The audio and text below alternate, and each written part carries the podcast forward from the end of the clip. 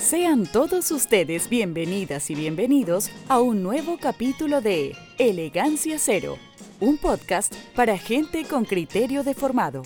Cada semana, Gisela, Lalo, Felipe y Esteban comentan los hechos más importantes que ocurren en esta larga y angosta faja de tierra llamada Chile, sin tanto libro y sin poderes fácticos que nos pauteen. Escuche bajo su propio riesgo. Buenos días, buenas tardes, buenas noches. Bienvenidos al programa especial de Elegancia Cero dedicado a lo que va a ser probablemente eh, uno de los shows más interesantes después del regreso de Cucharita eh, al circo de los Tachuelas, ¿ya? La elección presidencial que tenemos este, este domingo, ¿ya? Saludamos primero que todo a nuestro panelista. Hoy día contamos con una baja. Eh, que esperamos que, que alcance, se nos, por carrete. por carrete. Lo andes funando, pero aprovechamos a saludar a Don Lalo. Don Lalo, ¿cómo ha estado su semana? Eh, bien, bien, bastante, bastante, una semana bastante ajetreada con de todo. Eh, y bien, pues bien, bien, bien. Contento de estar grabando el programa. Qué bueno saberlo. Don Felipe, ¿cómo está usted? ¿Cómo, ha estado su semana y su salud? Hola, buenas, buenas a todos nuestros auditores. Eh, nada, acá estamos grabando un día martes, pero y espero, espero que sea viernes. Estoy haciendo una semana ajetreada y estamos recién a, martes. capitanes miércoles. Capitanes miércoles, claro. Eh, gracias por escucharnos y, y nada, bienvenidos a este episodio especial. Bueno, y nuestra baja, como ustedes puedan darse cuenta, la señora informada que hoy día lamentablemente eh, no ha cambiado. No, tiene un compromiso personal, así que eh, esperamos que lo esté eh, pasando bien, que esté con la gente que quiere. Pero hoy día, en este programa especial, ya esperamos tener algunas sorpresas. Si no tenemos sorpresas, bueno, somos muy fomes. Sin embargo, se viene eh, lo que todos esperaban hace muchos meses, que es el, final de esta electoralitis, ¿no es cierto? O por lo menos el, penúltimo capítulo de la electoralitis con eh, la elección presidencial. Así que vamos a estar conversando de eso hoy día. Eh, estuvo interesante, más, que, más que el contenido, el efecto de, los debates en, la gente a través de los medios, ¿ya? especialmente a través de redes sociales. Pero antes de comenzar con eso, les recordamos, ¿no es cierto?, seguirnos en nuestras redes sociales, en Twitter, Elegancia Cero, en Instagram, Elegancia Cero Podcast, y nuestro canal de YouTube, recuérdenlo, Elegancia Cero también para que nos sigan y eh, disfruten eh, aquellos que no están ni con Spotify, ni con iTunes, ya ni con ninguna plataforma de podcast y que les gusta a la antigua, ¿no es cierto? Gastar RAM, gastar eh, electricidad con su pantalla del computador y ponernos en YouTube, ya donde quiera que estén.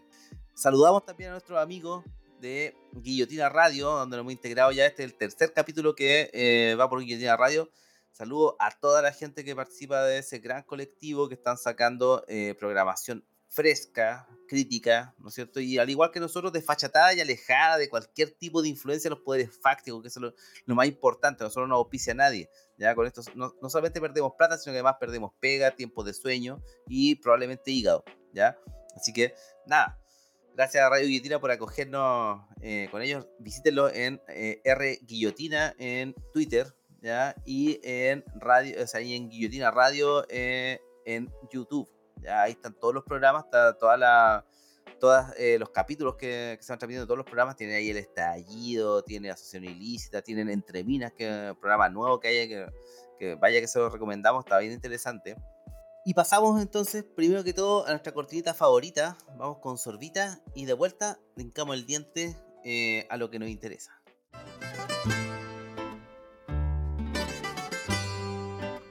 Y ya entrando en el tema, nos vamos con la recta final de las elecciones presidenciales.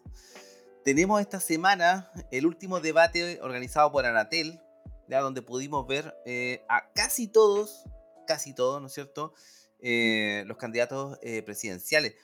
Marcada eh, esta recta final de, de, las elecciones por la ordinarie de Franco Parisi, que por supuesto, como todos esperábamos, no llegó eh, a, presentarse en ninguna parte. Está en Estados Unidos todavía haciendo campaña por Zoom.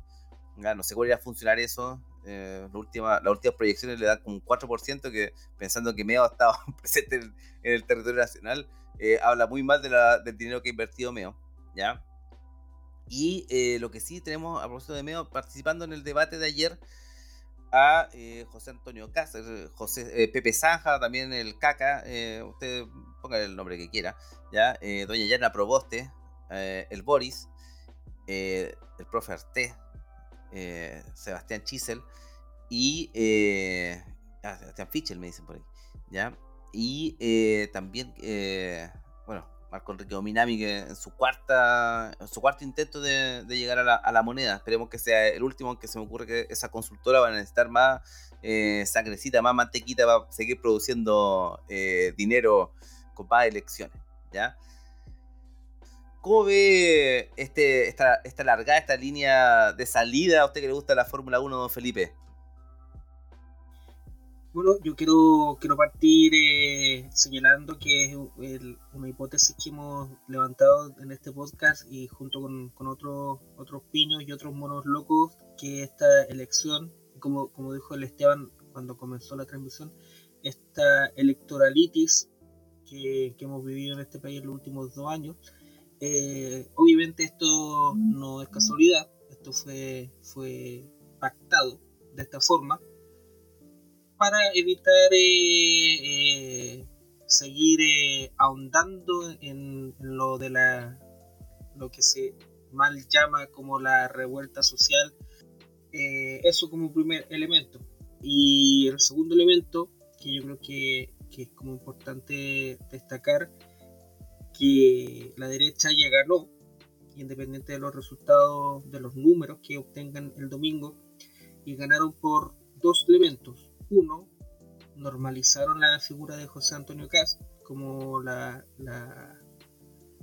el policía malo de, esta historia y queda Sichel como un, como el policía bueno o como el policía bueno, mejor dicho de las típicas películas gringas el brazo tonto de la política el brazo tonto de la política que, y quedó válido esas dos, esas dos alternativas. Eso, ese fue el, primer triunfo que, tuvo la derecha que, y la segunda, que ayer vi el, debate, la derecha, el encuadre que hicieron ellos, los temas de discusión que hicieron ellos, la, transformaron en un referendo del 18 de octubre que se haya hablado de, Cuba, Venezuela y de Nicaragua una muestra de lo palpico que estamos y de, cómo la extrema derecha eh, ganó, ganó en esta pasada. Don Lalo, pensando un poco, le deseo la palabra por supuesto, pero pensando en el contexto histórico en el que se puede esta, esta elección y el, tufo aún que hay a descontento social, ¿cómo ve esto? Eh, bueno, yo creo que esto no tiene mucho que ver con el descontento social, eh, lo hemos venido diciendo en, todos los programas prácticamente, que, y lo dijo en, de alguna forma Felipe, eh, esto es producto de un acuerdo por salvar el barco, digamos. como el diluvio y y lo salvaron, digamos, autosalvarse, digamos, la clase política. Por eso salvan a Piñera, que todavía incluso lo tenemos ahí eh, vivito y coleando. Eh, a mí me parece que, claro, o sea, en, ese sentido, eh, este, esta elección presidencial es una mala síntesis de un proceso inacabado que tiene que ver con la, con la, con la revuelta. a ver, yo, varias cosas, pero una, una forma de mirar, como para ir despejando temas, una forma de mirar es los candidatos que representan algo, más allá que uno le guste o no les guste, o que sean enemigos, qué sé yo. La Proboste representa a la derrotada concertación o nueva mayoría, ¿no? Boric. Nuevo eh, pacto social, ¿ah? Balsamente el nombre, pero nuevo, pacto, social. Boric representa, eh, se supone que bueno, el Frente Amplio, que se supone que son los nuevos políticos que van a salvar esta historia, ¿no? Casi representa la derecha dura, eso es, un sector, eh, que el pinochetismo, qué sé yo. Sichel representa un puñado que tiene que ver más con la derecha empresarial, entre comillas, pseudo, eh, ¿cómo decirlo? Más, no es que sean más blandos, esto no, es problema de ser más ellos apuestan más por, por, eh, por el marco institucional democrático, entre comillas, por así decirlo. Y Artés que derechamente representa eh, en, esta pasada a la izquierda a la izquierda y, a la izquierda, digamos, el movimiento, movimiento social, movimiento popular. Eh, Meo se representa a sí mismo y está tratando de hacer lucas para poder seguirse haciendo operaciones estéticas y pintándose el pelo. Eh, y Parisi ya es, Parisi es el, chiste, o sea, Parisi es la nota, es la nota, es como... El lado bizarro. El lado bizarro, esta weá ya, esta Ni para bizarro, mal gusto. Exacto, de mal gusto. Entonces, eso en términos generales, y uno pudiese decir, eh, porque aquí no hay grandes nombres en términos concretos, porque, uno puede decir Cas, Cas, Cas no estaba pensando en ser presidente, es más, yo creo que no piensa en ser presidente. Eh, la Proboste entró por, entró por, por secretaría. ¿no? Eh, Boric es el niñito del árbol. Ahí hay, hay, otro, hay otras manos por detrás que lo están marionetando. ¿Y el, repuesto, el repuesto de Giorgio? El, repuesto, el repuesto de, de Giorgio. Sichel es el candidato de última hora de un sector de la derecha medio contrario a Cástiga. Eh, bueno, y Arte es lo que nos queda de la izquierda, de la izquierda que, que se autodenomina izquierda consecuente, que en este caso yo creo que el, el viejo es bastante consecuente. Pero uno podría encerrar esto y salvaguardando el respeto que me merece Eduardo, Eduardo eh, esta guama parece una película porno amateur barata, sin presupuesto. No, no, no es una gran premier, no es, el, domingo nos vamos a enfrentar a un a una sé, pues, a una hueá barata. Tengamos respeto por el amateurismo, hay, hay, hay esfuerzo ya. Sí, sí, a lo mejor, sí, en realidad, más, más que de amateur, yo diría una película porno con muy malos actores.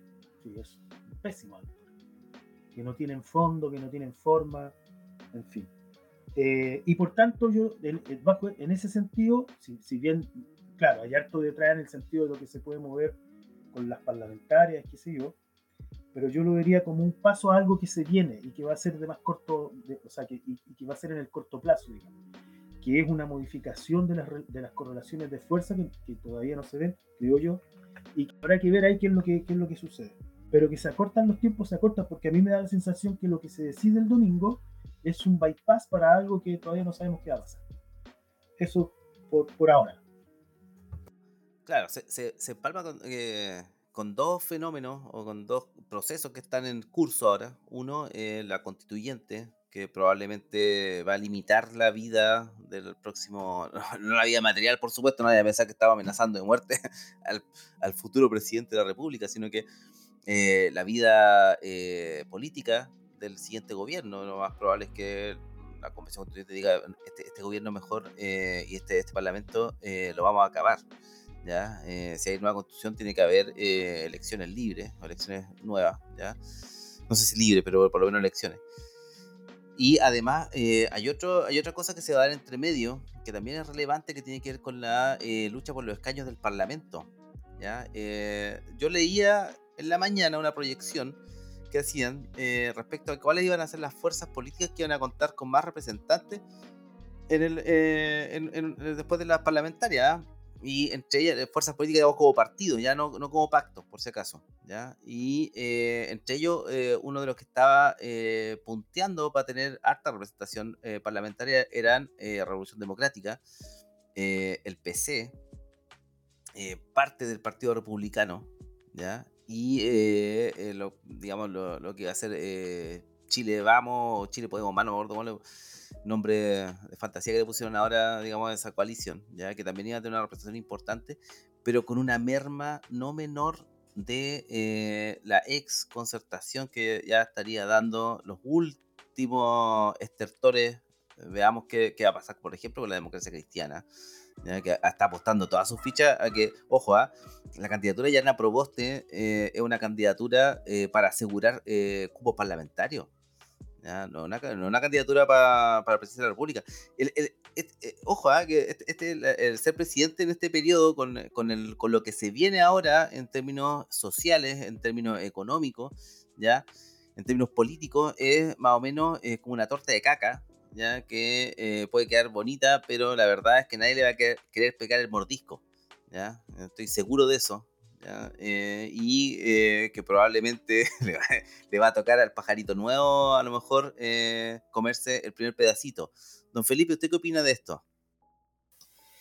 Yo creo que es un, un escenario probable de que se negocie un, que este el próximo gobierno ni siquiera cumpla los cuatro años. Yo creo que, en términos del avance del, la convención constitucional se tienen que empezar a, despejar ese tipo de, situaciones. Por ejemplo, si va a seguir existiendo un Senado, eh, si el próximo presidente va a tener la legitimidad para completar los cuatro años, siendo que no va, no va, no tiene bajo su espalda el, acuerdo que, que, el 15 de noviembre que nos, nos tiene en este periodo un tanto, no un tanto, sino bastante bastante complejo de, de analizar porque estamos en, el medio en medio del asunto. Yo creo que,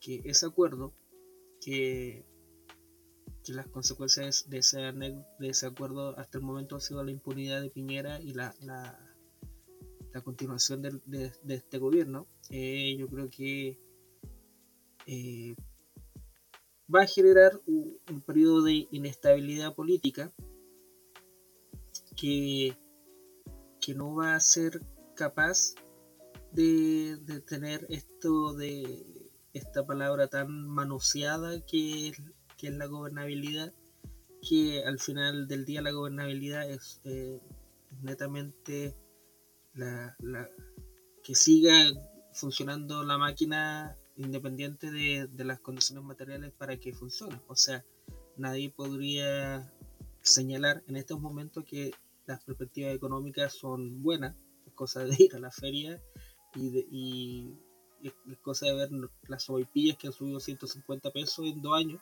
ya está a 300 pesos la sopaipilla y ahí uno ve como las condiciones materiales de la gente de, la vida han empeorado, más que mejorando. ¿Para qué hablar de la pandemia? ¿Para qué, para qué hablar de las cifras de desempleo? Las cifras de autoempleo, que son eh, lo, lo, muestran como gran logro económico y son gente que está que está trabajando en las calles, que, que está trabajando en situaciones de, de precariedad extrema. Eh, yo creo que eso, el próximo gobierno, independiente de quién sea el próximo gobierno, va a gobernar en inestabilidad y eh, el tema de, de, qué va a pasar en los cuatro años que vienen es una gran interrogante. Don Lalo. Sí, mira, y conectando un poco con lo que plantea Felipe, aquí hay cuestiones que estructurales que solo para dar un par de datos, eh, entiendo que hoy ya se va a conectar nuestra sorpresa de invitado, ¿no? Voy es que quiero tirar un par de cositas. Eh, estaba viendo un cuadro de la Fundación Sol eh, respecto a la canasta a la canasta básica, justamente producto de lo que planteaba, planteaba Felipe, porque uno de los elementos importantes y estructurales que, que se vienen, digamos, eh, tiene que ver con el tema económico, con, el poder adquisitivo. Eh, eh, sabemos que los sueldos no han subido. Entonces, por ejemplo, solo para dar algunas, algunas cifras.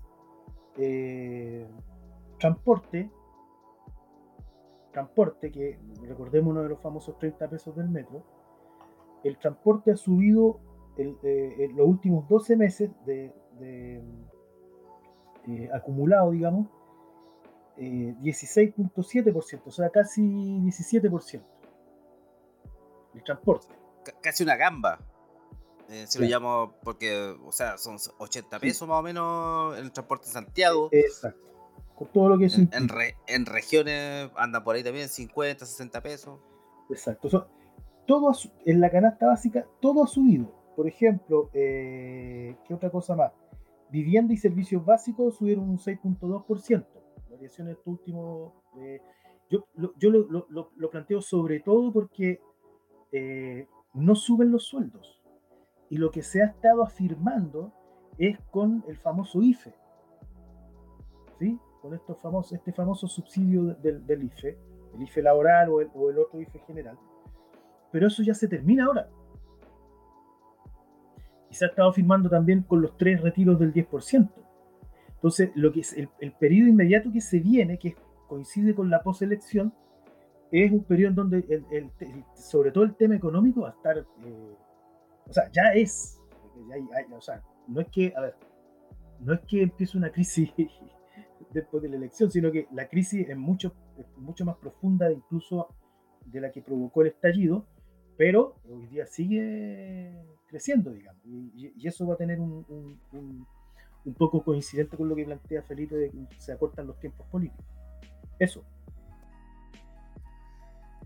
el, IFE ya y todas las ayudas del gobierno, incluido, digamos, el retiro de fondos de los fondos de pensiones, ya eh, han mantenido a flote, digamos, la economía. Y aquí los grandes beneficiados ya han sido eh, los grupos económicos del retail y eh, además de registrarse una baja histórica en la deuda de los chilenos. Muchos chilenos liquidaron parte de sus deudas a partir de, de por ejemplo, el retiro. ¿ya? Que no olviden una cosa, ¿ah? o sea, te puede decir, ah, qué bueno que, los chilenos eh, se desendeudaron, pero ese no es el negocio eh, para los que prestan plata, ¿ya? Es un mal negocio que la gente se libere de sus deudas, porque la idea es seguirte sangrando, ¿no es cierto?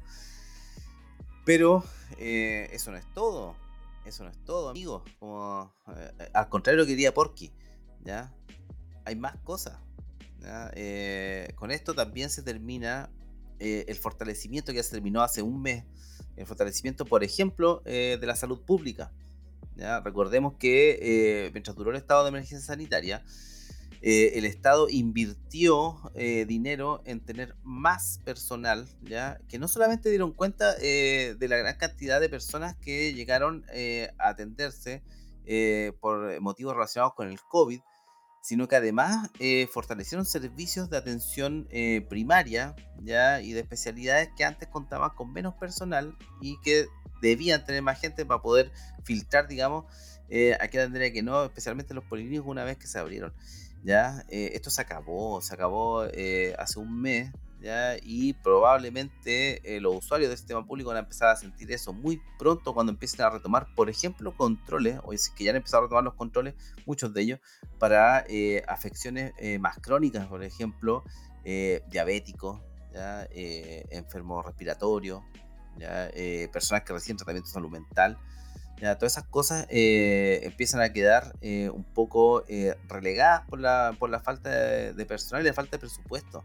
¿Ya? Sin contar que lo que usted no le ha contado porque están todos preocupados de eh, que hay que ir a votar, es que el presupuesto de la nación el próximo año viene eh, más, eh, más amarrete, porque le tuvieron que recortar después de toda la plata que perdió, y lo digo así, pero con todas otras que perdió el gobierno de Piñera, primero por no acceder a bajar 30 pesos del pasaje de, de la locomoción colectiva en, en Santiago, ¿ya? Imagínense que ese, gasto creo que significa algo de 2 mil millones de, dólares o mil millones de dólares, una cosa así, ¿ya? Y el Estado terminó gastando con estado de excepción antes del COVID, ¿ya? Antes del COVID, reparación de cosas, eh, una pila de, de cuestiones que tuve que pensar, cerca de 10 mil millones de dólares o 20 mil millones de dólares, no me acuerdo cuál era la cifra, ¿ya? O sea, 100 o 200 veces lo que eh, tendría que haber gastado si que hubiera accedido ya a no subir 30 pesos un pasaje. ¿ya? Una gran movida política, eso nos muestra lo gran estratega eh, político que es Piñera y todo su equipo. ¿ya? Es una, una, mente, eh, digamos, invaluable, como ustedes puedan darse cuenta. ¿ya? Pero bueno, es el panorama, pero pasemos a picar más en la cancha volvamos un poco a las elecciones y eh, concentremos un poquito en el Parlamento. ¿ah? Eso, eso yo cacho que ha pasado un poco desapercibido. No hay, no hay, grandes, no hay grandes cosas en las parlamentarias, ojo. ¿ah? Aquí están todos apostando más o menos lo seguro, aprovechando el sistema DONT, a ver si que eh, logran agarrar algo. ¿Ya? Pero hay eh, peleas emblemáticas y otras candidaturas que están pasando eh, bastante desapercibidas, pero que van a cimentar también ciertos núcleos de poder. ¿ya? Eh, yo como penquista por lo menos le, puedo señalar que José Miguel Ortiz, un caudillo histórico, digamos, de la democracia cristiana de la octava región, se pega el salto al Senado, ya tiene como 200 años, yo no sé si va a poder ir al Congreso sin pañales, pero aún así, ¿no es cierto? Candidato a senador. ¿ya? Don Felipe, las parlamentarias, ¿qué, cosas ve interesantes dentro de esto? Em, yo creo que la, parlamentaria, en primer lugar, la ausencia de candidatos independientes.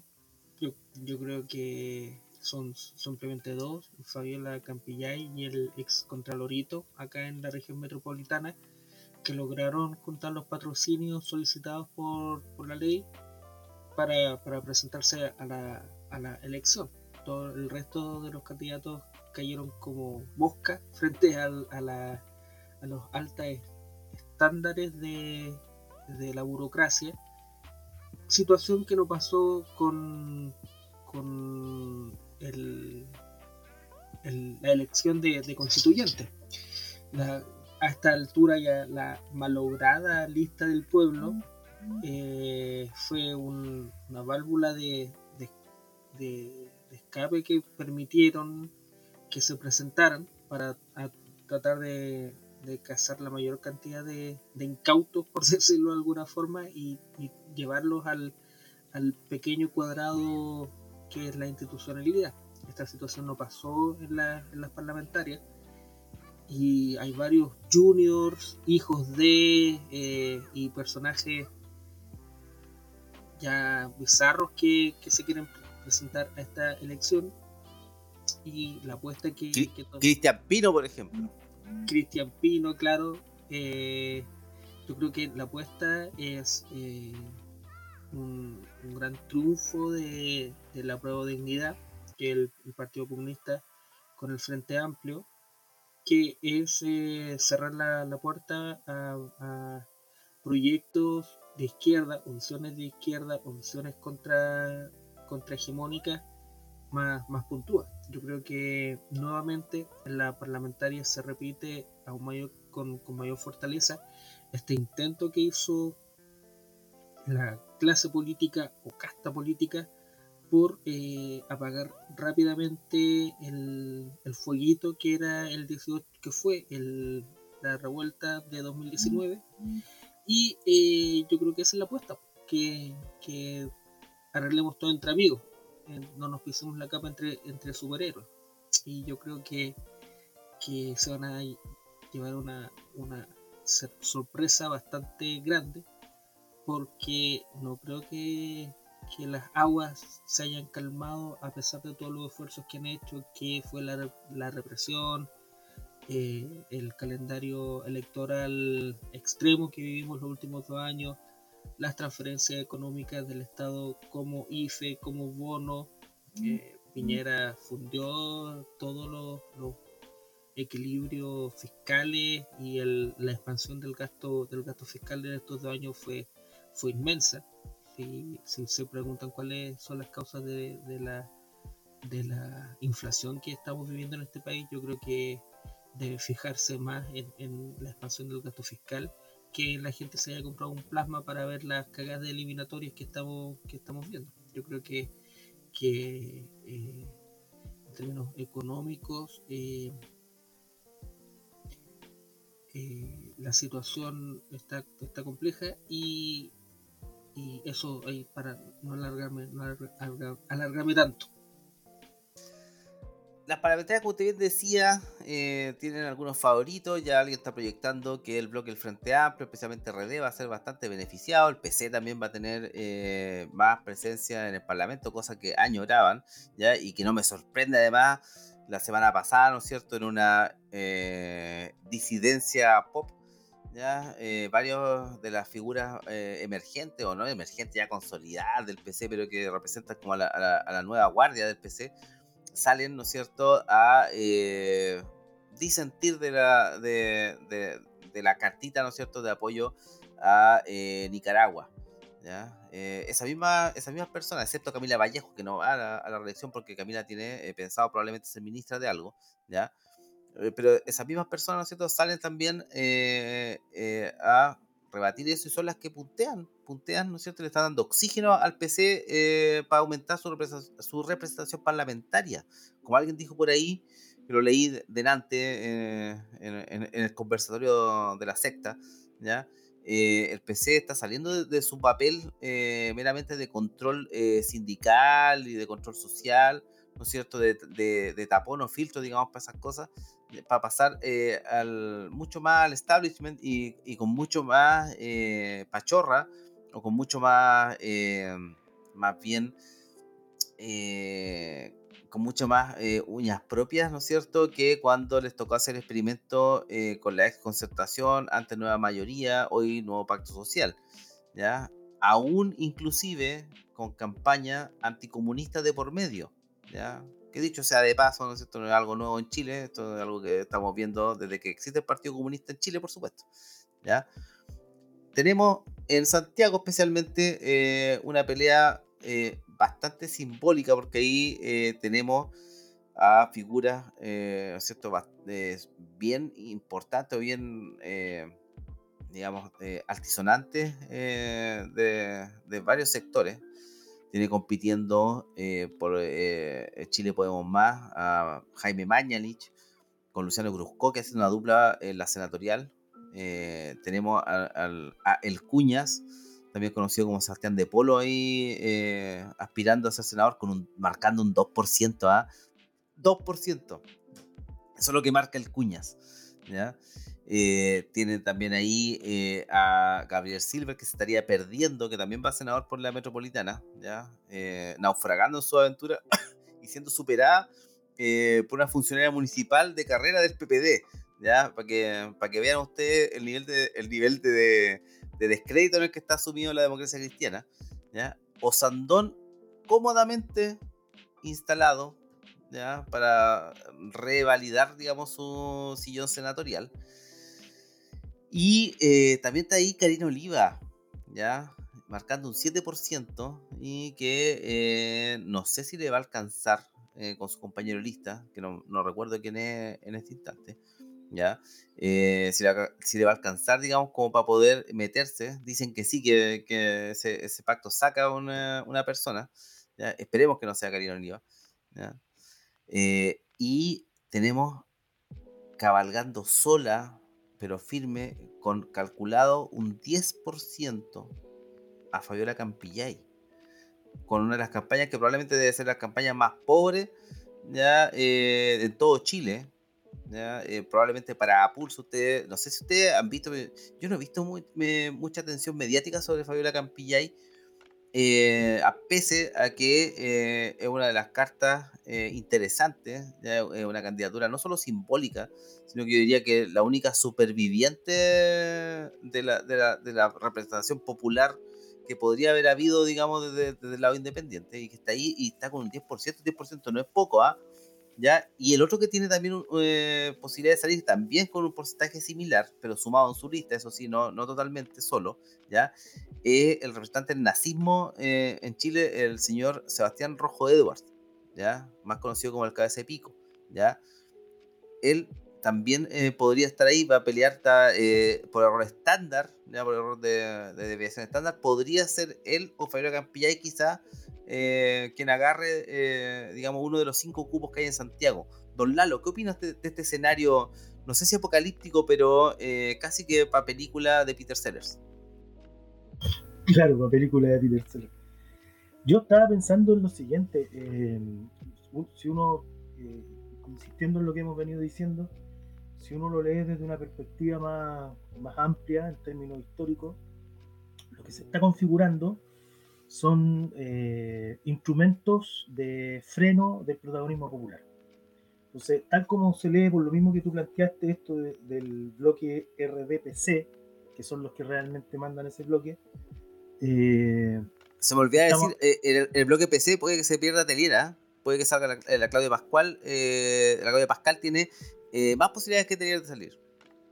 Bueno, un recambio lógico, pero son de la misma, del mismo aparato, digamos, de la misma máquina pero es el, bloque de la, de la gobernabilidad.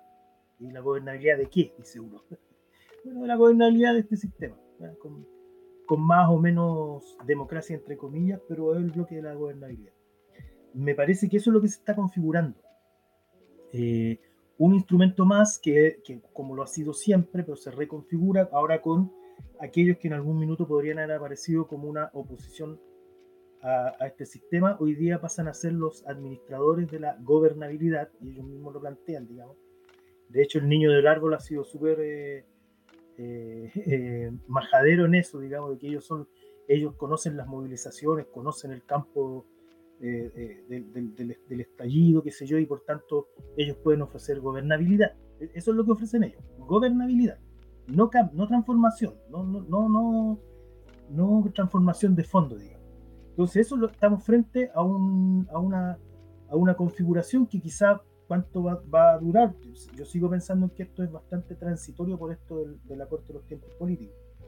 Pero yo no le veo más esperanzas que eso. Va a ser interesante ver qué es lo que va a pasar teniendo dos monos paralelos, que uno es la famosa convención constituyente, que, o sea, constitucional, que eh, eh, casi está como en el olvido. Eh, y esto que se va a configurar a través de la elección del domingo. Son, son dos, yo creo que son dos instrumentos de la dominación, o sea, de, la, del freno de lo popular, que yo creo que ese, es el, elemento central hoy día, porque si tenemos como foco y como hito que marca un antes y un después el estallido social o el, alzamiento popular, eh, lo que se está configurando ahora son los elementos importantes para tratar de bajar esas tensiones y eh, evitar el protagonismo el protagonismo popular como debiera como debiera ser para muchos de nosotros. Eso. O sea eso me hace completa sentido cuando cuando el Esteban plantea por qué no pescan a la Fabiola Campillay.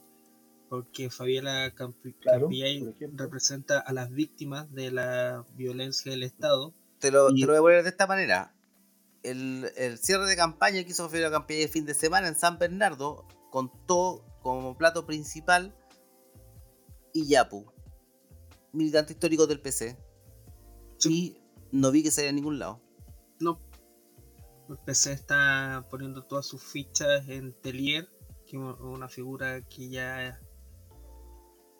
Ya retira ese tatita. Lukashenko. Claro, y, es, importante lo que, lo que está pasando en el PC. Yo creo que en las últimas dos semanas eh, se dio la disputa entre eh, el comunismo boutique y el, comunismo o la izquierda con, con pie en, el movimiento social. Yo creo que este, este defensa corporativa que le han hecho la campaña de Borix eh, representa eso, que en, esta pasada ganó la, la, la visión boutique y Claudio Pascal también es, boutique, o sea, no, no, tiene mayor raigrambre. Raigambre. Eh, nada, pues eso, me callo porque llegó nuestra invitada.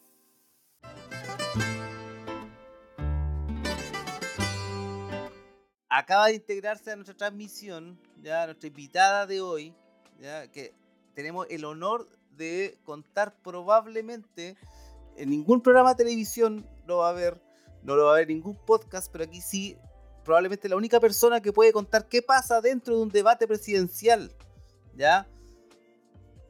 Con ustedes, y la saludo, muchas gracias por acompañarnos hoy día, Roxana Miranda, ¿cómo estamos? Estoy acá en Quilicura con los compañeros de Andachine, mira, ahí se los muestro, en la, casa sí, en la casa de Nelia, recién llegamos de volantear acá un, un sector bastante grande en Quilipura. ¿Cuántos volantes entregamos? 3.000. 3.000 volantes. Así de una pasada. Tenemos el equipo. Contento, ha estado bien la cosa. Y agradecido, chiquillos, Lalo. Mira el Felipe por ahí, Kenia. Muchas gracias por la invitación, chiquillos. Eh, mientras conversamos, les voy a mostrar un tecito que tengo por aquí. Está bien, está bien, Sí. sabemos cómo son, eh, digamos, los, trabajos de Landa que duran hasta la hora eh, del níspero, voy, a, decir del níspero, voy, a moderar, voy a moderar mi vocabulario porque estoy enfrente de la ah. Oye, Roxana, cuéntanos un poquito porque a lo mejor la, la, gente que está escuchando el podcast no sabe, ¿ya? eh, no se ha enterado, pero tú estás, eh, estás levantando junto con el ANDA una candidatura a diputación, ¿no es cierto?, por el Chito 8. Que más que tu candidatura, yo tengo entendido que tiene que ver eh, con un concepto de candidatura que tiene que, eh, para poner, digamos, sobre la mesa algunos temas que a ustedes les interesan, porque ah, queremos saber un poco de eso antes de entrar a otras cosas. Perfecto. Sí, mira, estamos asumiendo una una responsabilidad, una tremenda responsabilidad, que es eh, instalar en Chile una, una ley de vivienda que no existe. Eh, bueno, nosotros lo fuimos descubriendo con la, con la práctica que tenemos, la cantidad de años que llevamos organizados y que si bien hemos ganado rebaja dividendo, condonaciones de deuda, resarcir crédito, bueno, todo lo que ustedes más o menos conocen de la organización, pero esto lo van haciendo bajo decreto. Ahora, la especulación, eh, los, los, cobros abusivos, todo lo que pasa con respecto a los créditos hipotecarios y a la forma de la cobranza que tienen los bancos, que es súper arbitraria, con cláusulas abusivas muchas veces, eh, nadie regula eso. Eh, sumado a que hoy día, por ejemplo, la especulación de, de, de con respecto a la vivienda, cómo, cómo hoy día los subsidios están siendo entregados a la inmobiliaria y las constructoras, y ellos hacen negocio, construyen de baja calidad, con viviendas en metraje de hacinamiento, eh, pero nadie regula esto. Entonces, eh, la, la, candidatura tiene, tiene un objetivo, tiene, tiene, tiene eh, a ver, es un mandato que hemos preparado, que la organización preparó durante mucho tiempo, entonces es una responsabilidad, por eso que yo partí diciendo una responsabilidad, hay un mandato de la organización disputar un escaño en esta elección tan, tan particular, eh, porque es una elección diferente. Bueno, yo he estado en candidatura, entonces esta es una, elección totalmente diferente, un periodo diferente eh, en, en, lo que ha pasado, porque venimos de una revuelta y además que se asomó el fascismo puro. Entonces no es cualquier periodo. Y creemos que las decisiones que tomamos de haber asumido esta responsabilidad de llevar una candidatura y hacer toda esta campaña que estamos haciendo, no con el, no con el afán de perdernos en el Congreso, sino que entendemos que, que el, el, Congreso es una institución burguesa y que por supuesto la, la utilizan y la han creado para, obviamente, lo que nosotros hemos visto, que hacen leyes a favor de ellos mismos, del empresariado y nada a favor nuestro. Entonces, la, eh, es estratégico disputar este escaño eh, y ojalá lo podamos hacer. Y si no, decimos nosotros que le hace el agua al pescado, porque hasta ahora nos sentimos ganadores. En organización, el ANDA se activó, usted ni se imagina, se activó, hemos llegado a los territorios, hemos sido súper bien recibidos. Bueno, siempre aparece alguien que, que no quiere nada con nada, eh, pero en general hay una súper buena recepción, ¿sí o no, compañero? Sí, sí, cierto. No les tengo pistola en el pecho. No, sí, menos mala, menos mala. eso, eso. Roxana, Oye, eh, qué bueno que has mencionado el, tema de, del alza del fascismo, ya esa aparición. Eh, a nosotros nos parece súper eh, extraño, no, o sea, no, no, extraño, no nos parece tan extraño, pero nos parece súper carerraja, la verdad. Disculpen las damas presentes que utilicen este vocabulario, pero nos parece súper carerraja que aparezca alguien como Gas aquí, que aparezca gente. Este, este parece ser la elección de los carerrajas.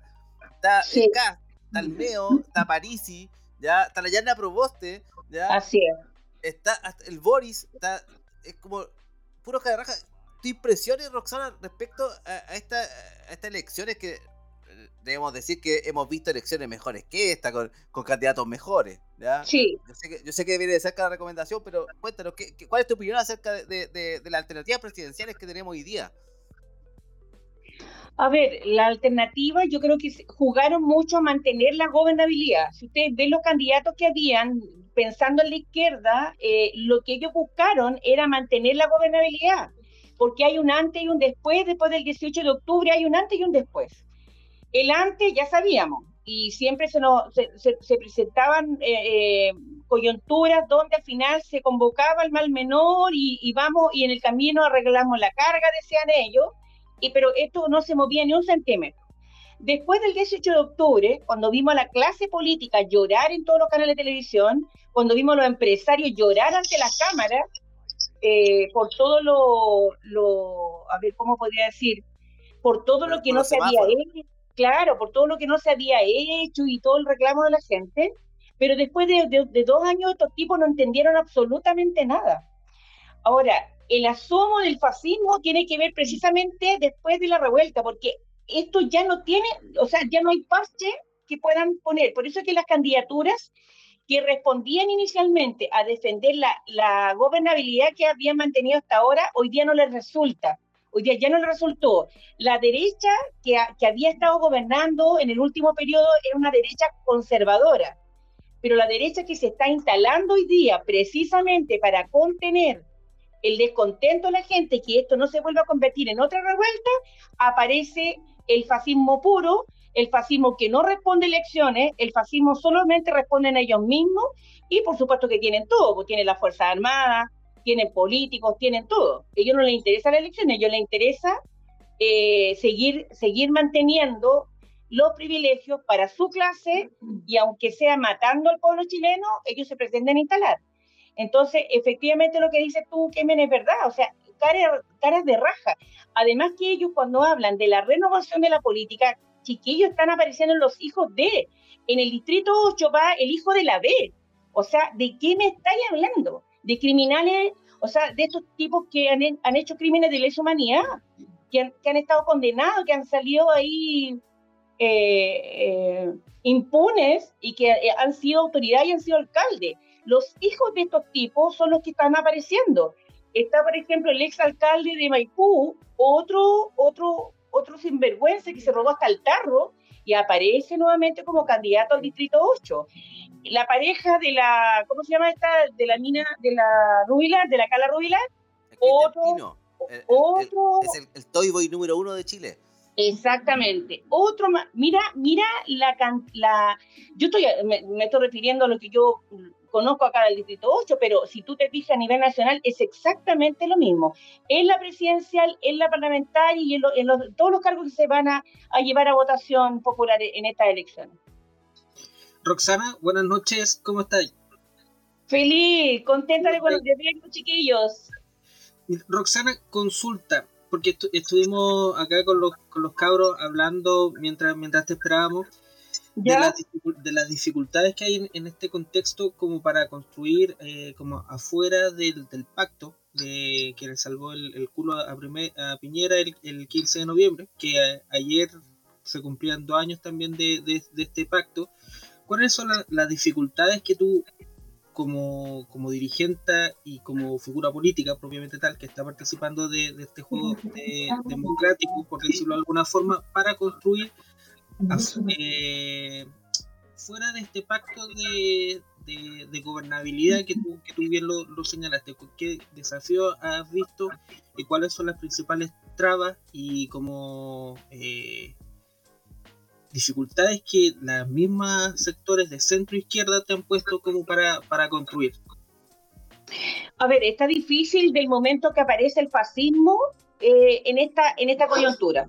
Eh, está súper complejo porque además los grupos de izquierda eh, pasaron del centro y del centro de ahí hacia, hacia la derecha, o sea, ni siquiera eh, se, se, están manteniendo. Yo lo veo bastante complejo porque además la calidad de candidatos, pensando en los candidatos, pucha, no, no sé qué decir porque se, se a ver, primero hay una repetición. Mira, escuchar a la Proboste y escuchar a Bachelet, por ejemplo. Eh, escuchar a los otros lo hemos escuchado porque son se repiten los cargos. Eh, para nosotros, por, eso que te digo, y no sé si lo dije delante, para nosotros es importante estar apoyando la candidatura de Eduardo Artés, que es la única candidatura de izquierda que existe. Ahora, en la proyección de lo que se viene, muy difícil, porque nos van a llevar a un escenario, eh, y ya llevaron los mismos medios, instalaron al, al CAS como el candidato, lo subieron eh, y eso ya inmediatamente están, están hablando de la primera vuelta que estaría CAS, no sé con, no sé con quién, quién de todos. Entonces, no, nos queda difícil a nosotros las organizaciones que estamos resistiendo porque nos llevarían a, a, volver a votar por el mal menor. O sea, no podemos permitir que el fascismo pase, ni un centímetro. Pero ¿qué se hace? Yo lo veo súper complejo. No tengo receta en estos momentos. Eh, Oye, una, quería, quería, eh, sí, que quería plantear algo que me parece que es interesante plantear. Eh, uno, y lo conversábamos previo al, programa, digamos, cuando estábamos armando la pauta, las, la candidatura, o sea, tu candidatura, Roxana, en el año 2013 como candidata a la presidencia de la República, marca un hito y que no es menor, no es un hito personal, sino que es un hito que tiene que ver con eh, una candidatura de movimientos sociales en, lucha, porque no, no, no, no, es que Landa haya aparecido luchando ahora, digamos, para esta elección. Si uno revisa la historia, si uno revisa la historia, eh, no han habido en las elecciones candidatos populares, eh, candidatos populares populares. Salvo el 2013 con, tu candidatura a la presidencia, que no responde a un tema personal, sino que responde a una lucha que ya venía desarrollándose hace bastante tiempo por el tema de la vivienda. Entonces, es, en ese marco que tu candidatura sigue, porque tú no dejaste de, pelear en 2013 después de que se apagó la tele por las elecciones. El ANDA siguió luchando. Correcto. Incluso creció mucho. Creció, uno, por, por lo que significó la campaña presidencial, pero también porque se fue agudizando el problema de la, de la vivienda. De la vivienda, sí. Y, y, y, por tanto, lo que, uno, lo que uno puede decir es que este proceso de candidatura a diputación es una caída más o menos normal, caída en el sentido, no, la palabra no es caída, es una llegada normal de un proceso de lucha que no ha parado, ¿cierto? Y por tanto uno puede decir, esto no va a parar, o sea, el domingo no se acaba esto. Más allá del resultado de la, de la, de, las elecciones. más allá de las elecciones. Te lo planteo porque efectivamente uno lo que, lo y lo conversamos antes que tú pudieras integrarte al, programa, porque estaban ustedes, vienen llegando de la calle, no, no, sí. Eh, te lo planteo porque nosotros decíamos, la risa, esta Salvo Eduardo, que, que, que, merece todo el respeto, que además efectivamente es el único candidato de izquierda, todo lo demás parece una película eh, de terror. una película, de terror. Y de terror. Sí, de terror. Entonces, eh, ¿qué es lo que se viene después en el sentido de que más el fascismo está instalado hace rato, la verdad? Lo que pasa es que ahora tiene propaganda. Sí. Eh, ¿qué es lo que se, cómo sigue esto para adelante en términos de lo que ha, de lo que ha pasado en este periodo? justamente en este periodo de, proceso eleccionario. ¿Qué, es lo que se viene como, como anda, como, las articulaciones que se pueden desarrollar? Eso, eso mira, ahí, hay, claro, yéndolo al, al territorio se ve súper positivo. De, de hecho, nosotros lo hemos comentado, nosotros no hemos perdido nada. O sea, de hecho nos sentimos ganadores, chiquillos, de verdad que nos sentimos ganadores en todo sentido, por, por el reconocimiento de la gente en los territorios, porque eh, está activo el ANDA en los territorios, por, eh, para el, eh, por, no sé quién es, contéstale que debe ser, es que la, una compañera de la octava, que estamos a full chiquillos coordinando a todo ritmo, hemos tirado dirigentes para adelante así, a, cargo de comunas, parece que son ocho comunas, y de verdad no, no, no paramos chicos, miren la hora que hay, nosotros seguimos eh, mira, hay harto entusiasmo. Ahora, ha sido súper interesante porque eh, nos hemos encontrado con muchas organizaciones en los territorios eh, que están pensando después de. Y eso cabre tremenda ganada, porque han visto a Landa con un despliegue importante en las comunas. De hecho, nosotros chiquillos recorrimos las ocho comunas. así, pero nunca vimos, te, prometo que ha sido un trabajo eh, que ni siquiera con la candidatura presidencial habíamos hecho este, este nivel de despliegue. Eh, y, y, ahí nosotros cuando empezamos el análisis ganamos por todos lados. Hay una cantidad de contactos, chiquillos, eh, para hacer trabajo en los territorios súper potente. Eh, ¿Qué más pasó? Súper potente que se logró. Mira, nosotros llevamos 17 años denunciando el tema de la vivienda. No solamente el endeudamiento, sino que la falta de vivienda en Chile. Y resulta que de repente es tema. Hoy día los candidatos hablan de la vivienda, pues recién se acordaron y, del déficit habitacional y, hoy día están hablando y todo, todo en forma oportunista, hablando de la vivienda. Súper positivo, porque después que no querían hablar nada de la vivienda, hoy día es uno de los temas más importantes y que hemos obligado a la clase política actual, me refiero no solamente a los candidatos, sino que a los partidos políticos, a recoger el tema de que esto, esto se va a tener que resolver de alguna forma porque también viene mal. O sea, han logrado contener con este pacto, como preguntaba adelante Felipe, efectivamente contuvieron, pero chiquillos, lo contuvieron, pero les va a durar muy poco esa contención porque lo que se viene, esta crisis que se viene es brutal y va a quedar la patada. Y eso, y eso nos permite afirmarnos desde las conexiones que tenemos hoy día eh, en distintos lugares eh, eh, tanto por ejemplo en el Sintrac, eh, cuando iniciamos estas candidaturas, primero lo hicimos en forma independiente y, eso también permitió mucho contacto. Hoy día más, pues imagínate, llegar a Tiltil, el sábado estuvimos en Tiltil y olvídense yo, por todos lados aparecen contactos, gente que quiere construir después de. Así que no, por ese lado se ve espectacular. Por la organización territorial de base, los, eh, no sé, eh, transversal en distintas comunas, va a estar, yo creo, la lucha, va a estar, está de hecho. Viene eh, la convención constitucional, eventualmente va a tener que sacar, vomitar algún documento, ¿no es cierto? Ustedes lo saben, ¿ya? Eh, hay un escenario de movilización que esperamos que, que se dé, ¿ya? No, no, creo que haya muerto totalmente para nada, está latente el movimiento social. Pero sin embargo, eh, esto, eh, digamos, el resultado de las elecciones eh, va a posicionar eh, algunas personas. Tú mencionabas, ¿no es cierto?, que claro, eh, nuevamente están obligando de alguna forma al sistema a votar por el mal menor, ¿ya? Que me parece, por cierto, una, una, una, opción mala. Como esa pregunta, la, que yo siempre digo de, la película del Griquito, ¿qué prefiere usted? ¿Un litro de pichí o un kilo de caca? ¿Ya? Pero, Correcto. Ah, sí, por supuesto. ¿Ya? pero, Roxana, ayer vimos una alineación completa de los candidatos presidenciales del debate y no sé si tú lo viste, nosotros nos informamos por memes solamente, ya nosotros no vemos los debates generalmente, eh, eh, nos informamos acerca, por memes en internet, ya, pero tenemos entendido que eh, el candidato fascismo sufrió un gran golpe ayer. ¿Qué opinas tú? ¿Golpe o cachetada de payaso? ¿Quedó al descubierto o no quedó al descubierto la verdadera agenda de, la derecha fascista aquí en Chile? no, no quedó descubierto.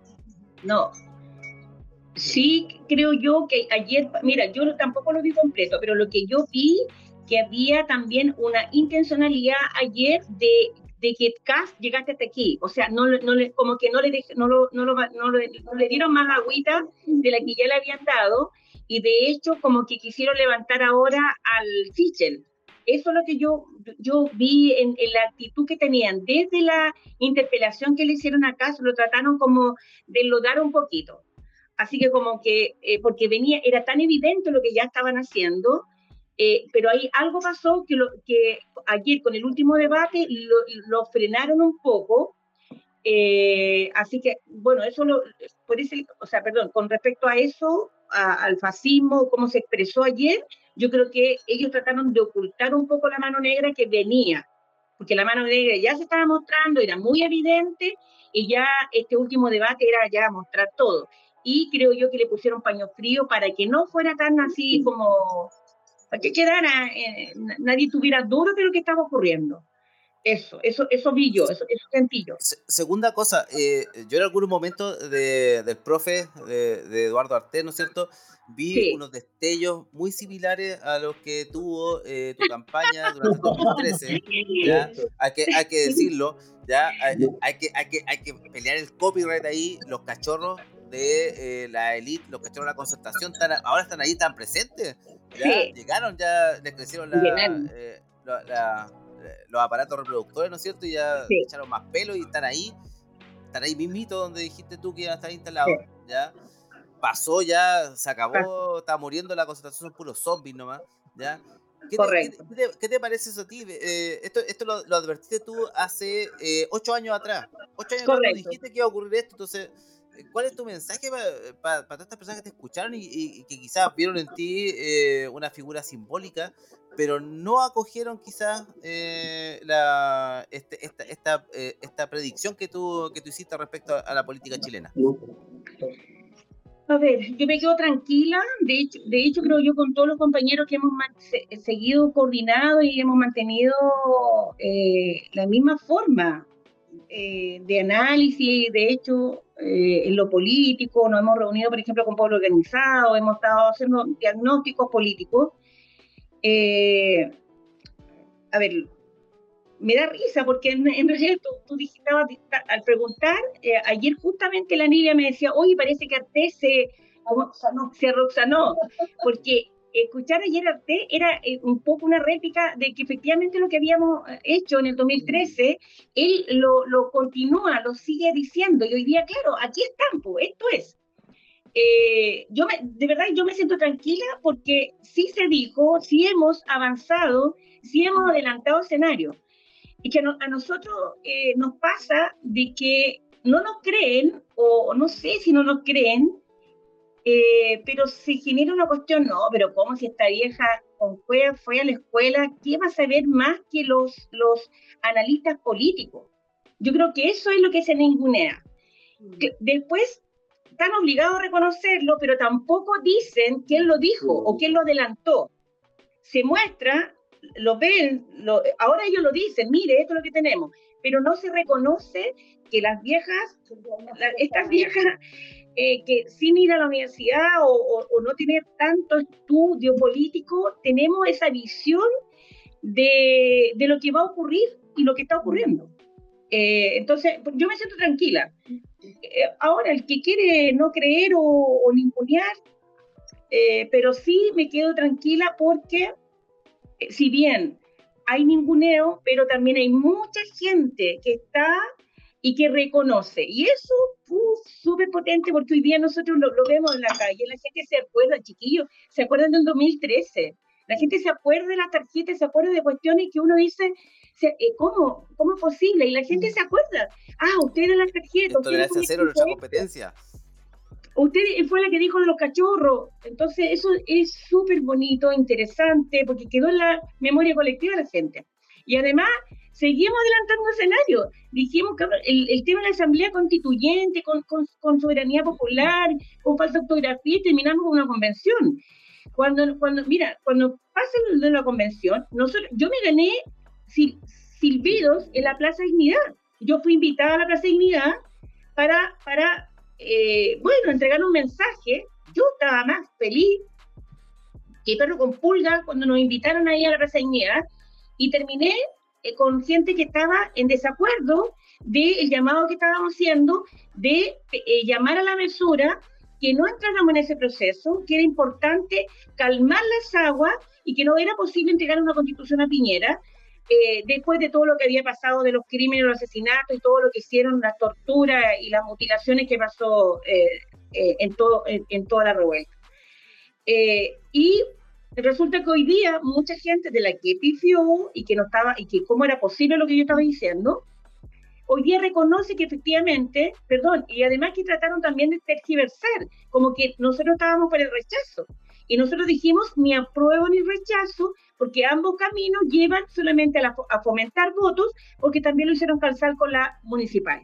Dicho y hecho, se cuadró todo. Ahí van a estar los partidos. ¿Y qué es lo que resultó? Ahí están los partidos. Eh, es, un es un instrumento, o sea, lo que va a resultar de ahí yo estoy segura que la constitución ya la tienen lista, los plazos son tan cortos que es imposible que hagan una, una, constitución como la que de verdad necesitamos. Así que, pero bueno, hemos adelantado escenario y lo vamos a seguir haciendo. Pero no nos, no nos pescan, no nos creen, o no sé. Somos de la yo, creo, yo creo que ahí hay, yo creo que más que no pescar tiene que ver con posiciones distintas. O sea, lo que representa Anda Chile, lo que representa mm. Roxana Miranda, lo que representa Pueblo Organizado, lo que representa el Sintra, es del lado de lo popular, del protagonismo popular. Y lo que representa este bloque de la gobernabilidad es otra cosa, y que nosotros lo vivimos incluso durante la campaña del 2013, incluso con propios compañeros. Entonces, eh, ojo, no es un problema de que no entiendan, sino que mm. obviamente van a tratar de tapar, y esa es una de las tareas que ellos tienen, tapar cualquier atisbo de, que vuelva a levantar cabeza el protagonismo popular. Digamos. Roxana, hay, una cosa que es súper importante, ya que yo creo que eh, se le ha dado poca cabida, que yo creo que eh, se va a conversar en, algunos años más, ¿ya? que es que eh, tu candidatura presidencial en el 2013 abrió la compuerta para sacarle ese manto de sacralidad, eso, esa, esa, esa, cuestión como de, de, de, de elite a la carrera presidencial. ¿ya? tú históricamente fuiste eh, la primera candidata presidencial eh, sin pergamino eh, universitario, sin apellido vinoso, sin patrimonio familiar cuantioso, ¿ya? Sin nada de eso. Y estuviste Mi casa en remate. Con, la casa en remate, digamos, o sea, un candidato imposible, si tú lo quieres, ¿ya? A ocho años de eso, pensando en lo que ocurre ahora con, el, con, con Eduardo Ortega instalado, ¿no es cierto?, también en, en, la primera vuelta, ¿ya? ¿Cómo ves cómo, cómo se ha modificado esto? ¿Crees tú que a lo mejor eh, han aparecido otros candidatos? Ahora recordemos que a pesar de, de, ese intento fallido, de esa, de esa, cosa media turbia que hubo con la lista del pueblo, ¿ya? Pero sí emergieron algunos candidatos, eh, digamos, eh, con una identidad un poquito más enraizada en lo que es la, la, gente común y corriente, los ciudadanos de a pie, como suele, suele llamar el establishment.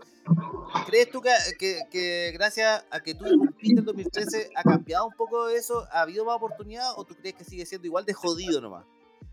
Sí, mira, yo creo que una de las cosas súper potentes que hicimos en el 2013, que, que mostramos que se podía, que se podía hacer, o sea, lo logramos, porque siempre se, hacía como el intento, pero hasta ahí no más llegaba. Entonces, creo que lo, lo más importante que se hizo en ese periodo fue que lo, logramos demostrar que sí se podía. Ahora, después que logramos que sí se podía, ustedes vieron todo lo que pasó. O sea, ellos dijeron sí se podía, pero no, no, no, con ustedes no. Ahora, yo lo que he visto desde, desde esa experiencia, desde lo que nosotros hicimos, hubo una apertura a que más gente se atreviera, más dirigentes se atrevieran a también intentar eh, eh, tomar cargo de alta connotación, pues, como, como por ejemplo parlamentaria o cargos municipales. Eh, bueno, en esta parlamentaria hay harto dirigente social también. Eh, no, yo creo que se, se, hizo una apertura y que la gente ya no lo ve como tan inalcanzable. Ahora, eso es lo que uno eh, lo que yo, lo que uno ve y, lo que uno siente. El tema es que cuando tú empiezas a hacer, a hacer estos ejercicios y ahí ellos, la gente se empieza a dar cuenta que efectivamente no, no depende solo de las ganas de hacer eso, sino que hay una cantidad de trabas que te la encargo. O sea, hay un impedimento para que candidaturas de esta naturaleza puedan llegar a buen término. Eh, no solamente las candidaturas, sino que también procesos, por ejemplo, de construcción de partidos, como nos pasó Anda Chile. El construir un partido en Chile es multimillonario y nosotros también mostramos que se podía sin recursos económicos. El principal recurso de Anda Chile ha sido su gente y es el recurso que ellos no tienen y nosotros pudimos constituir partido, pero lo quitaron por, por haber tomado una decisión de decir nosotros no vamos a presentar candidaturas no porque no queramos y no tengamos la legalidad del partido, no presentamos porque justamente fue el, el periodo que había que presentar candidaturas parlamentarias, fue el periodo que se descubrieron los financiamientos ilegales. Y ahí todo el mundo corrió, entonces ahí todos los partidos se, se ponen vendas y no hay cierto de dignidad de decir no, no podemos estar dentro en este, en este sistema. Y ANDA lo ha hecho. Entonces, por, eso creo yo que sí hemos avanzado, pero ellos también han avanzado en poner por dónde, por dónde se metieron eh, los ratones eh, eh, que en la, propaganda poníamos, los, ratoncitos se escaparon y efectivamente llegamos a la mesa. Me refiero a la papeleta de igual igual con, con millonarios, pues chiquillos, porque así fue el 2013. Pero ellos han puesto cada vez más trabas y además han llevado a que los candidatos se ordenen dentro de los partidos que hoy día están establecidos. Y así se convirtió, por ejemplo, el Partido de Igualdad en el que recoge todo lo que votan los demás, ellos lo recogen. Pero no para la construcción de, masas, de, movimientos, sino que para pasar por caja. Uno, uno de los grandes vicios eh, que todavía queda por eliminar Sí. Esperemos que eso, eso se, se, se erradique pronto, que, que, pueda haber participación justa, por supuesto. Correcto. Antes de, antes de concluir, porque ya estamos llegando al final del segmento, pero Roxana, un mensaje que, que quieras entregarle a la gente que te va a escuchar este, este programa, ya que sale, te cuento que sale por varias redes, ¿eh? no solamente estamos con la yeah. ahora, estamos integrados a una red más grande también, así que te va Ya. a estar escuchando, ¿ya? queda invitada por si acaso a, a, un en vivo que podemos hacer el día de fin de semana para las elecciones para que comentemos también aquí con, con algunas personas, ¿ya? Pero tu Perfecto. mensaje para las personas que van a escuchar estos, estos días antes de la elección. Mira, pase lo que pase, pase lo que pase este, este, 20 este 21, eh, no nos van a quitar el sueño. Nosotros creo que, y lo dije al principio, nosotros ya nos sentimos ganadores y creo que eso es, lo principal que nosotros vamos a seguir instalando. Eh, sabemos que la gente está hasta el cogote de mentiras, de engaños, de que son los mismos. Eh, y nosotros decimos, bueno, todo lo que nosotros hemos ganado como organización lo hemos hecho sin ser autoridad. Ahora nosotros estamos ocupando un momento político importante en Chile, un momento histórico porque viene después de la revuelta y habernos quedado abajo era impresentable. Nosotros estamos acá porque, no porque eso no ocurrió a nosotros, es porque fue una decisión del movimiento, porque tenemos un mandato que llevar a cabo. Vamos por la ley de vivienda dentro del Congreso o fuera del Congreso, pero vamos igual, porque el, derecho a la vivienda, si no lo conseguimos eh, a la buena, lo vamos a conseguir a la mala, a punta de movilización, como sea, pero tenemos que dejar, eh, al menos ese es mi, mi principal objetivo, devolverle a Chile el, dere el derecho que todos tenemos a tener una vivienda digna, y so no solamente nosotros, sino que hoy día nuestros hijos que están siendo endeudados a 30 años, estos desgraciados sin asco están endeudando a la gente. De esperanza nomás que esto no se acaba, de que la rebeldía tiene que continuar, que la organización se tiene que seguir levantando. Sin organización, el fascismo no se detiene. Por eso que el, fa el fascismo se ataca con organización. Entonces, nos queda tremenda tarea eh, después de esta elección eh, a, lo, a, lo, que tenemos que seguir fomentando. Organización, más organización, más organización. Es la única forma de detener el fascismo en Chile. Es el mejor mensaje un agradecimiento gigante a Roxana que se ha dado el tiempo de estar con nosotros aquí hoy día eh, en nuestro podcast. ¿ya? Un saludo para todos los integrantes de Anda Chile que están ahí atrás tuyo, ¿ya? para que lo muestre ahí. Sí, pues hay, hay varios que.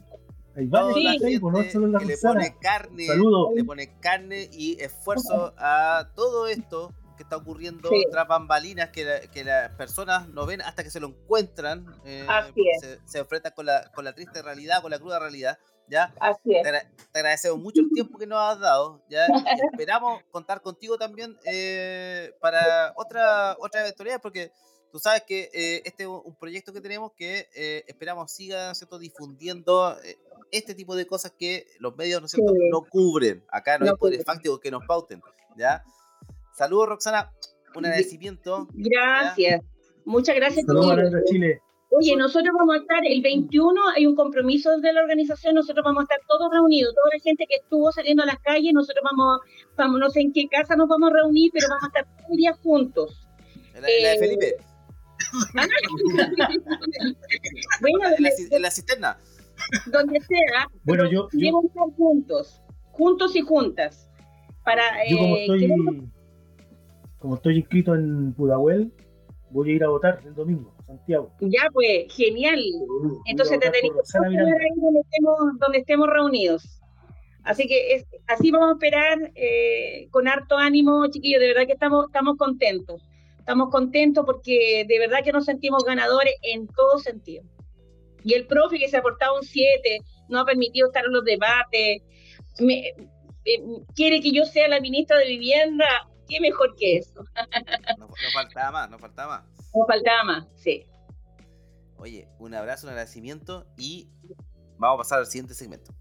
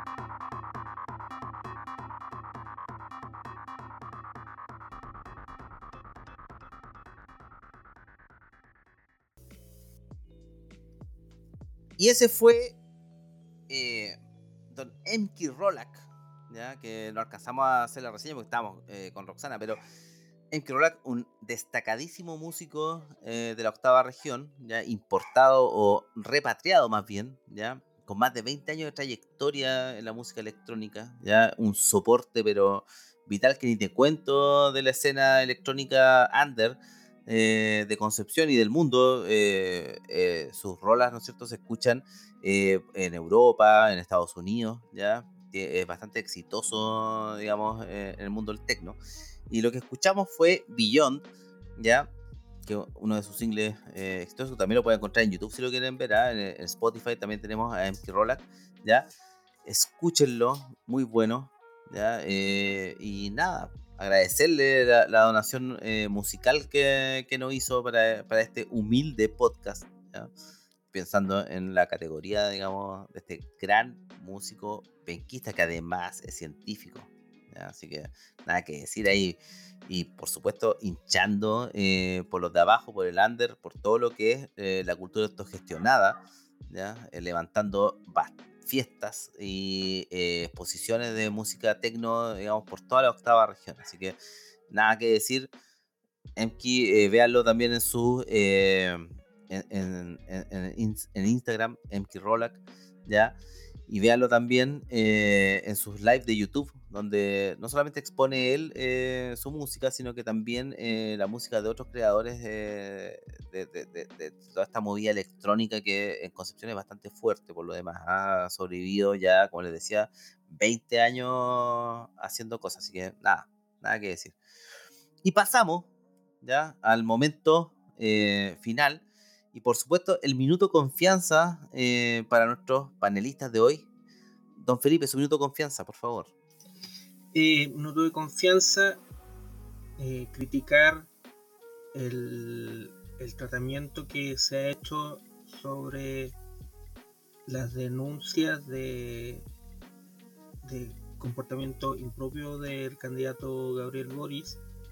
Yo creo que es un, es un hecho que no beneficia obviamente a las mujeres, pero eh, viene a darle un, elemento más a este eh, feminismo por conveniencia que hay y como muy bien lo dijo ayer el profesor Artés, las cuestiones son de clase antes de que género y cualquier otra otra forma de identificar. Yo creo que eh, las personas que escuchan este programa yo creo que saben eso, la cuestión es de clase y evitamos, evitemos que, nos dividan aún más en subcategorías cada vez más pequeñas que impidan la, el conocimiento y que identifiquemos donde cada uno se está, se está evitando. Yo creo que el, episodio este es bochornoso. E insisto, el concepto de feminismo por conveniencia que, una vez más antepone eh, los privilegios de clase por sobre la, la, la verdad y la, y la, la reparación. Y otra cosa que Piñera nuevamente se vio se vio beneficiado en el Senado. Yo creo que nadie tampoco tenía la esperanza de que lo iban a lo, lo iban a sacar, entonces quedó demostrado que puede ser asesino y ladrón y al final todo sigue como si nada, como si no hubiese habido un 18 de octubre. Y eso hay que agradecérselo a los que pactaron el 15 de noviembre con él. Chao, buenas noches, nos vemos la próxima semana. Nos escuchamos la próxima semana. Don Lalo, su minuto de confianza. La confianza. Bueno, eh, escuchando a Landa Chile a través de la, de la Roxana Miranda, eh, creo que se grafica un poco la idea de esto, en el sentido de que la elección es un momento, pero hay que fijarse en la trayectoria de estos procesos. Y, y el ANDA Chile viene en proceso de lucha hace 18 años. Eh, y por tanto, lo que uno tiene que mirar son esos procesos. No solo del ANDA, también hay otras organizaciones y otros líderes que se levantan a partir de esos procesos. En este caso particular del, ANDA Chile, que, que, no es cualquier organización, y hablábamos con la Roxana Miranda, ex candidata a la presidencia, que no paró de luchar después que se apagó la tele en 2013, sino que siguió peleando. Así que me parece interesante lo que pasa del lunes para adelante eh, con este tipo de, eh, de expresión del protagonismo popular. Eso es lo que yo creo que es importante eh, no solo defender, sino que apoyar con, con, la, con, el, con los huesos y la piel. Eso.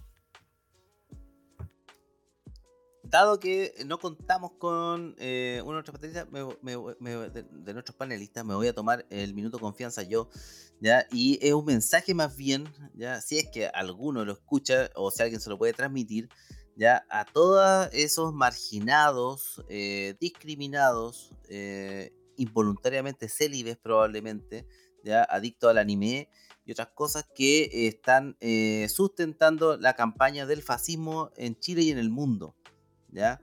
Y este llamado no solamente para ellos, sino que es para la gente que genera estas discriminaciones arbitrarias, ya para la gente que es poco agradable para ellos o para, el estándar, digamos, eh, entre los que se consideran a sí mismos como normales o, como, o no sé, eh, como de acuerdo a la moda.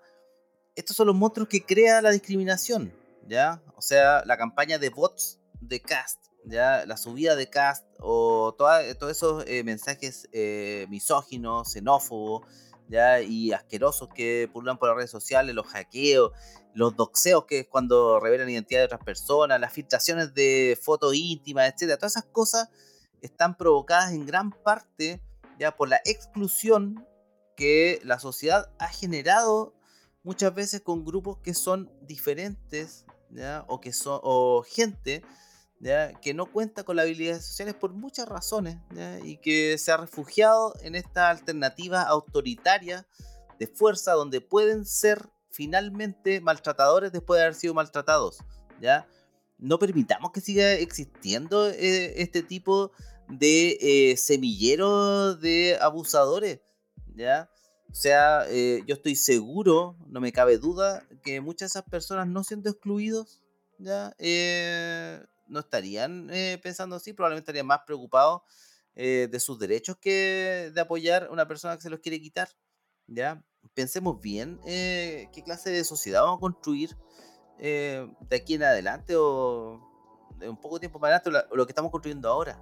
¿ya? Eh, ni sectarismo ni divismo ya son buenos, pero sobre todo no son buenos con personas que son igual de excluidas que muchas otras que tomamos de repente como estandarte, como escarapela y que muchas veces son usadas panfletariamente. Y sobre todo, eh, yo creo que la expresión más patética de esto es, esto es los por si la pongo, ¿ya? Aunque no es la forma.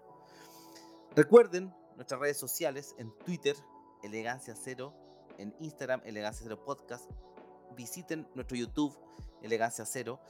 Radio Guillotina en Twitter, R Guillotina, en YouTube, Guillotina Radio, ¿ya? Y por supuesto, revisen en nuestras redes sociales y también revisen en nuestro canal de YouTube y revisen en Spotify porque les vamos a dejar los links para que revisen el trabajo de la persona o el artista que nos donó, ¿no es cierto?, generosamente sus creaciones, MK Rolac, ¿ya? Para que estén ahí. Nos encontramos la próxima semana en... Eh, no, nos encontramos este fin de semana en un en vivo, ya para comentar las elecciones, ya con los que estemos vivos en ese momento.